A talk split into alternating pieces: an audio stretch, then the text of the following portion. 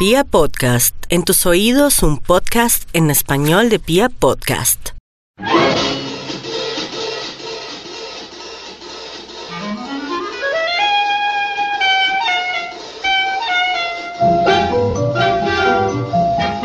Hola a todos mis chismófolos, soy Carolina Pardo y les doy la bienvenida a un episodio más de Chismes de Película. Mis chismófolos, en el episodio de hoy les quiero hablar de una película maravillosa, como todas las películas de las que hemos hablado aquí en Chismes de Película, pero que realmente está catalogada como una obra de arte. No solamente por su perfección y su técnica, sino porque le abrió las puertas al cine de suspenso y le dio una nueva mirada. Está dirigida por el fantástico, maravilloso Alfred Hitchcock, que simplemente hacía cada película perfecta. Mis queridos chismófolos, les voy a hablar nada más y nada menos que de la ventana indiscreta. Si ustedes no saben de qué se trata o no la recuerdan, les recomiendo uno que se la vean o que escuchen este, esta pequeña sinopsis que les voy a contar. La ventana indiscreta cuenta la historia de Jeff, un fotógrafo neoyorquino de una famosa revista que viaja por todo el mundo y que por gajes del oficio se rompe una pierna y se ve obligado a quedarse en su casa mientras se recupera. Durante su convalecencia se dedica a mirar a través de su ventana a todos los vecinos. Una noche, escucha el grito de una mujer y empieza a sospechar que uno de sus vecinos, Lars Thorwald, asesinó a su esposa y se deshizo del cuerpo durante la noche. Tratando de descifrar ese misterio, Jeff involucra a su hermosa novia Lisa, una arriesgada mujer que se mueve en el círculo de la moda de la Gran Manzana, y a su enfermera Estela. Al pasar de los días, este nuevo equipo sigue recolectando evidencias mientras Jeff y Lisa tratan de llegar a un acuerdo en lo que quieren en su relación ya que Jeff cree que Lisa es demasiado perfecta para él. Sintiéndose frustrados por no lograr que su amigo investigador les crea sobre las sospechas que tienen en este asesinato, Lisa, con ayuda de Stella y por supuesto la vigilancia de Jeff desde su apartamento, se cuelan en la casa de Lars con el fin de colectar la evidencia definitiva que lo inculparía como sospechoso.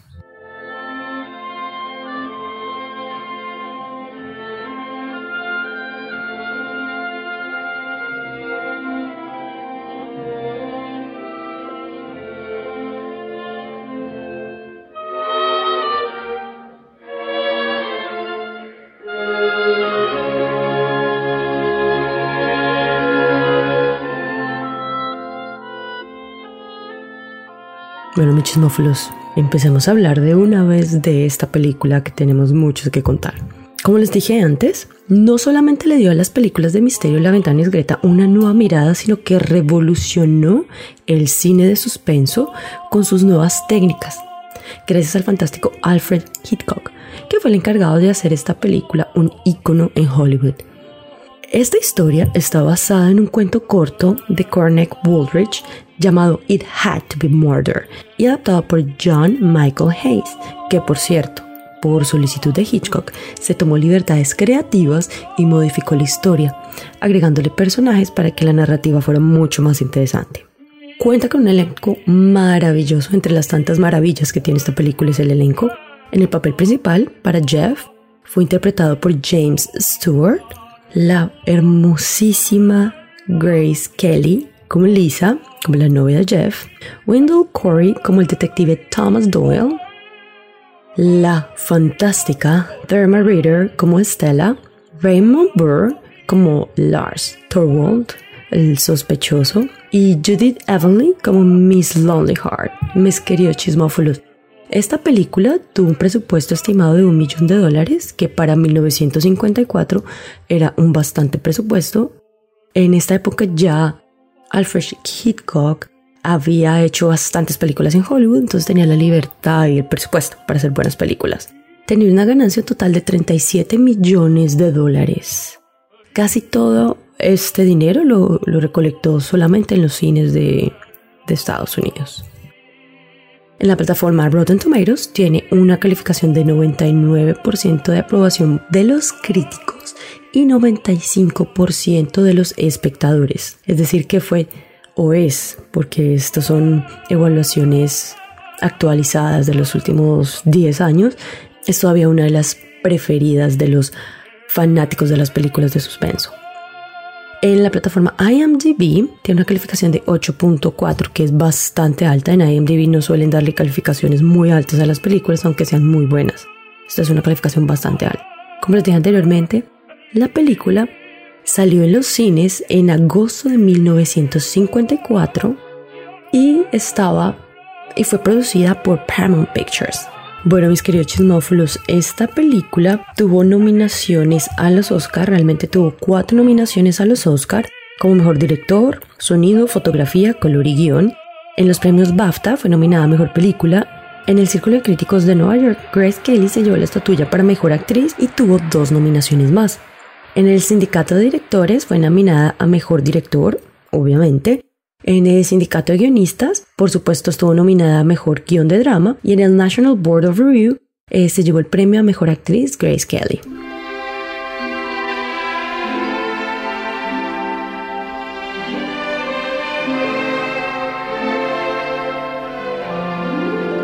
Mis chismófilos, como les digo en cada uno de los episodios, las películas tienen siempre un corazón y en este caso, el corazón de la ventana indiscreta es nuestro queridísimo director, Alfred Hitchcock. Es muy reconocido, o fue muy reconocido, bueno, todavía es reconocido por ser el maestro del suspenso. Este inglés nacionalizado en Estados Unidos siempre va más allá de los estereotipos. Él siempre indaga y quería ir más allá de lo que ya había. Mucho se ha escrito sobre él, se considera uno de los creadores más geniales del siglo XX y aunque varias décadas después de su muerte su figura sigue siendo difícil de clasificar, todas las interpretaciones coinciden en señalar la fascinación visual que desprendía en sus películas como La ventana indiscreta, Vértigo o Psicosis, por hablar de solo una de ellas. Hitchcock fue uno de los cineastas más exitosos de su época, pero al mismo tiempo supo combinar las exigencias comerciales con el desarrollo de su obra marcada con su propio estilo, basada en un espíritu y unas formas repetidas, película tras película. Eh, mis queridos chismófolos, Alfred Hitchcock estuvo en esta época en la que se hacía cine mudo y se pasó a cine hablado y adicionalmente se hacía cine de color. Estuvo en toda esta transición. Tuvo la posibilidad de trabajar con Charles Chaplin y tuvo una experiencia bastante amplia mientras empezó su vida en el cine en Reino Unido. Ya cuando llegó a América, llegó siendo un director exitoso. Este fantástico director es precursor del cine no narrativo, realizador de historias centradas en lo psicológico, cineasta que de manera voluntaria describió las distintas épocas en las que vivió.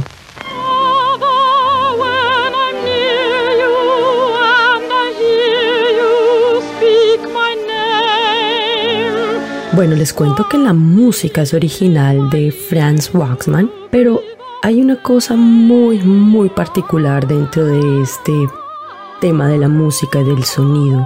La ventana indiscreta es una película clave en la carrera de Hitchcock respecto a este tema. A partir del momento en que él hace este film, el aspecto sonoro va a tener un papel trascendental en todas sus películas.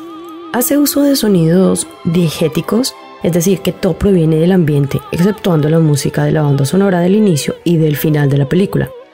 Esta película aporta todo tipo de sonidos que apoyan con fuerza la narración. Bocinas de coches, sirenas de barcos, gritos, el ruido del motor, eh, las aspas de un helicóptero, todo lo que lleva a que se entienda el contexto y todo lo que está pasando ahí. El patio al que da la ventana es un lugar pleno de sonidos urbanos llenos de vida y por supuesto de muerte, y ante todo mucho aire caliente.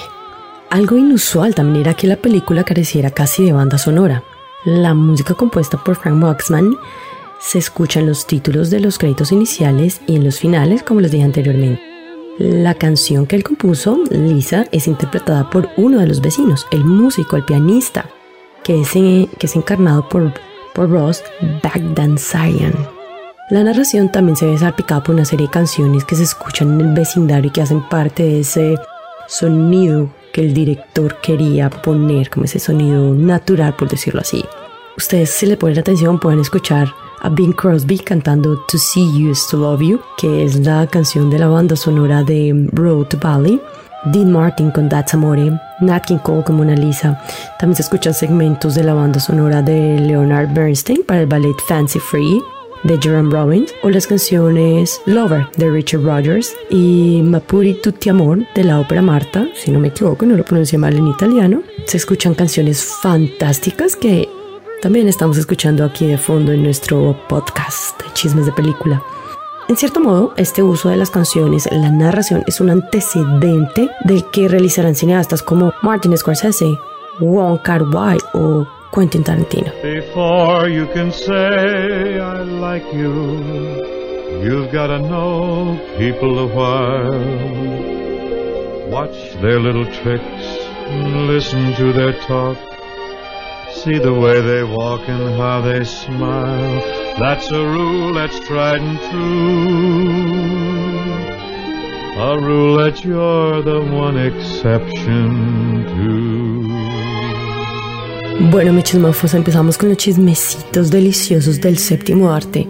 Les cuento que directores como Alfred Hitchcock en la época, ellos no hacían muchos casting, ellos realmente ya sabían con quién querían trabajar. Y obviamente esta película no fue la excepción. Desde un principio Hitchcock tenía claro que para la protagonista femenina quería la fantástica y bellísima Grace Kelly y James Stewart en el rol del famoso fotógrafo. Pero como era costumbre para el director, no era la primera vez tampoco que trabajaba con estas estrellas del séptimo arte. Por ejemplo, con Grace Kelly, que años más tarde se convertiría en la princesa de Mónaco, eh, después de contraer matrimonio con el príncipe reinero, realizó tres filmes. Entre ellos están La llama fatal y Para atrapar a un ladrón. Y con Stewart realizó Vértigo, El hombre que sabía demasiado y La soga. Se dice que Hitchcock contrató a Raymond Burr para interpretar el papel del vecino por su parecido con el productor que trabajó con él en Hollywood, David Selzkin, con quien había estado bajo contrato durante casi siete años y que, según Hitchcock, que lo había hecho sufrir demasiado mientras realizaron las películas Rebeca, Recuerda y ante todo cuando realizaron el proceso Paradigm. Les cuento, mis chismófilos, que en esta película, en La ventana indiscreta, es la única en la que se ve fumar a Grace Kelly. Ella no le gustaba que la vieran, que la vieran fumando y se negaba rotundo, pero por la amistad que tenía también por Alfred Hitchcock y por el agradecimiento, porque vale aclarar que gracias a Hitchcock ella se volvió una actriz sumamente famosa. Ya tenía cierto renombre, cierto conocimiento, pero gracias a él llegó como a la cima de la fama. Hitchcock también le dio la libertad total a Georgina Darcy, más conocida como Miss Torso, para que coreografiara sus bailes como quisiera. Durante la película, a través de la ventana, cuando enfocan la, el apartamento de Miss Torso, uno la ve bailando, estirando, haciendo ballet. Pero les cuento que una de las solicitudes que le hizo el director fue que no tomara clases y que no se viera muy profesional porque la idea que querían para este personaje era que proyectara esta imagen de, de imprecisión, de que no era una experta bailarina, que estaba como en sus comienzos. También dicen los chismoflos profesionales que la actriz Thelma Reader, que encarnaba a la mordaz enfermera Estela, según ella, Hitchcock nunca decía si una escena le parecía buena o no, simplemente palabras de ella, que hacía cara de vómito si no le gustaban.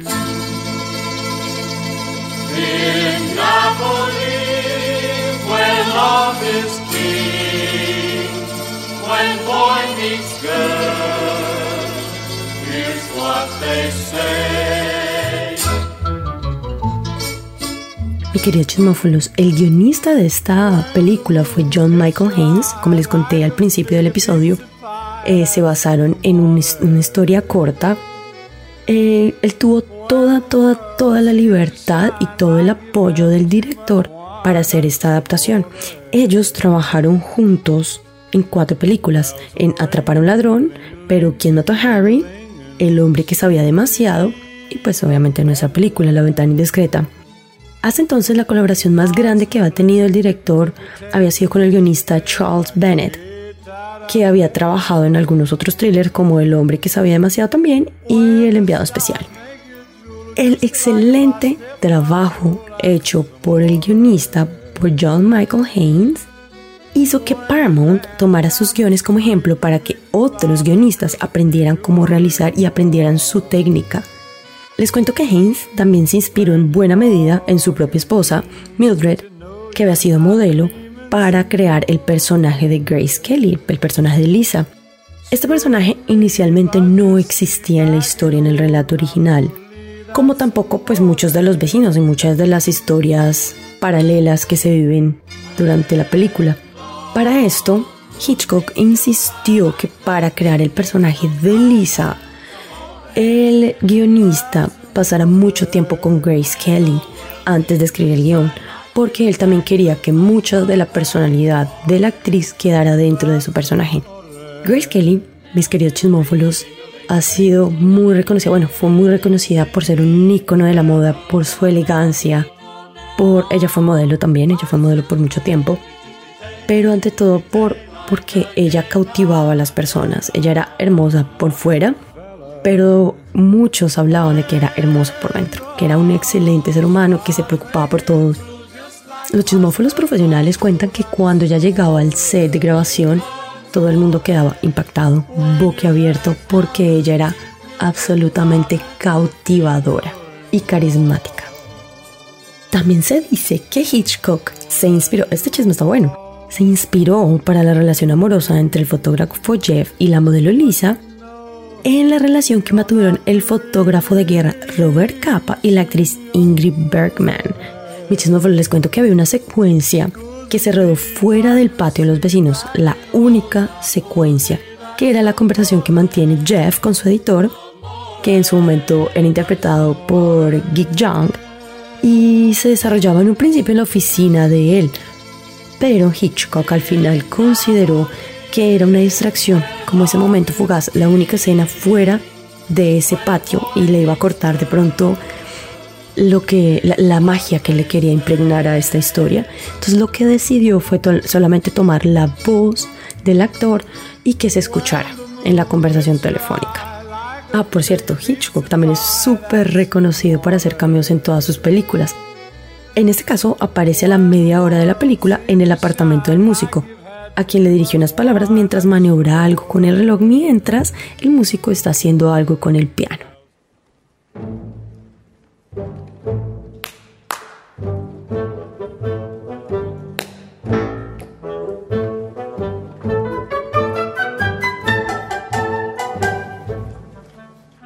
Bueno, mi chismófilo, les cuento que la película se rodó en su totalidad en un plato dentro de los estudios de Paramount.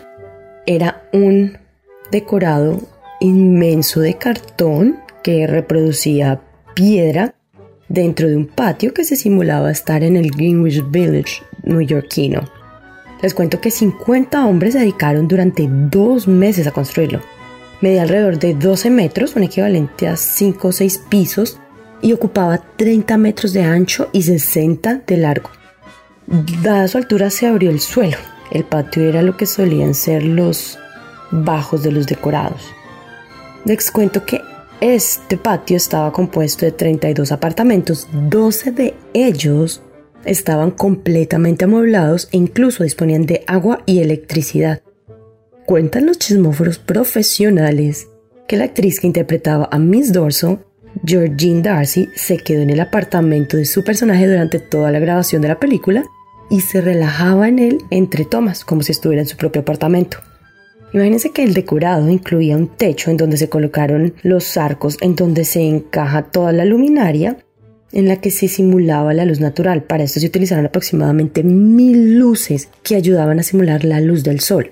Gracias a esto, el equipo podía realizar el cambio de ambiente diurno a nocturno en 45 minutos. Habían cuatro escenarios separados de iluminación dependiendo si era por la mañana temprano, mediodía, atardecer o noche. Les también que debido al número de luces, las temperaturas podían ser tan altas por los focos que resultaba imposible para quienes ocupaban los pisos más altos. De hecho, en una ocasión, el sistema eléctrico se colapsó y el set se sumió en una oscuridad completa que tuvieron que parar la producción. Adicional a todo esto que les estoy contando, Alfred Hitchcock, les digo, era un visionario. Cada apartamento disponía de micrófono para comunicar del director con los actores. De este modo, Hitchcock compuso una historia cuyo relato ocupa cuatro días en un único escenario compuesto por microescenarios que reflejan diferentes historias, que son las historias paralelas de las que les estaba hablando. Les cuento que el director dirigió la película desde el apartamento del personaje principal para poder dirigir a los otros actores, pues hacía uso de los micrófonos que les hablé anteriormente y esto llevó a una anécdota de las más divertidas de toda la producción. Resulta que en la escena en que empieza a llover hay una pareja que duerme en el balcón. En ese momento hubo un problema con los micrófonos, así que cada uno de los actores escuchaba algo completamente diferente. En ese momento se produjo un jaleo entre los dos actores con el colchón, que fue bastante, bastante divertido y es lo que realmente vemos en la escena en la película.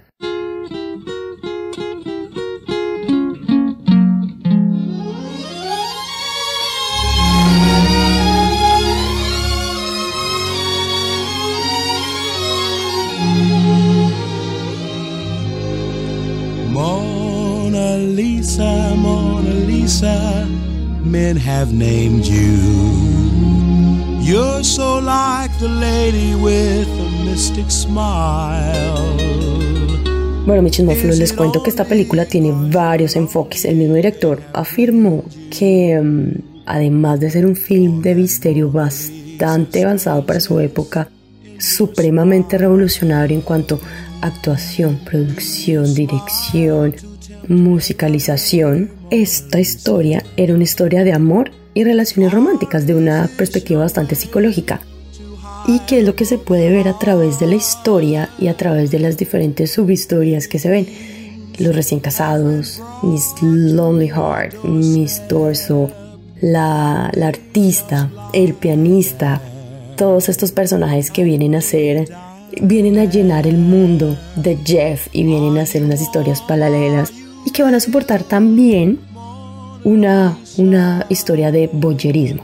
Sí, señores, esta película nos habla de esa fascinación por mirar el otro, ese tema rico que se siente de observar, pero que va un poco más allá, que pasa a ser algo extremo, algo exagerado y que se vuelve una obsesión por estar mirando a los demás. Claro, es algo incorrecto, pero que esta película y como tenía que ser Alfred Hitchcock tenía que trabajar esa parte psicológica. Es más, él, para que ustedes se den cuenta cómo ah, trabaja la psicología Alfred Hitchcock, desde la primera escena, él nos está diciendo, aquí hay algo diferente. Si ustedes se dan cuenta, en la primera escena aparece Lisa tratándole tratando de darle un beso a Jeff en la oscuridad y muestra como esa escena en que como algo malo va a pasar, en que alguien va a matar a alguien, que es una escena típica de las películas de suspenso, pero al final termina siendo un beso entre los protagonistas. Entonces es bastante interesante. Se hablan de muchas teorías, como estamos hablando de thriller psicológico, se hablan de muchas teorías, se habla una teoría de la incapacidad de Jeff de amar que está reflejada en su imposibilidad de, de moverse, en su imposibilidad de relacionarse afectivamente con Lisa, eh, en, lo que él está ocultando algo adicional eh, a lo que realmente está pasando y su negación por el amor. Em, estamos, bueno, hay muchísimas teorías en el tema psicológico sobre esta película que son súper interesantes. Bueno, mis chismófolos, les cuento que por ser una película tan reconocida, ha tenido bastantes remakes. Uno de los remakes es hecho por Christopher Reeves, que realmente no es una película, sino es una serie. Esta serie la hacen después de que Christopher Reeves tuviera el accidente y quedara cuadraplégico y la modernizan, por decirlo así, y la ven desde el punto de vista de una persona que tiene una discapacidad bastante grande. No fue muy exitosa, pero bueno, se hizo ese remake. También hay una película llamada Disturbia, que es con Shia LaBeouf y que fue dirigida por DJ Caruso, que también fue bastante famosa, pero también que les digo, también la modernizaron y habla de un muchacho que, que está en casa por cárcel y que ve desde su ventana eh, el asesinato de alguien. Se ha hablado de esta película en Los Simpson, en diferentes series televisivas, Siempre hay una referencia cultural en algún programa, libro, obra de teatro, en cualquier conversación, en cualquier momento social sobre la ventana discreta. Muchísimas por eso la importancia de esta película y por eso quería hablarles en este episodio de esta fantástica película.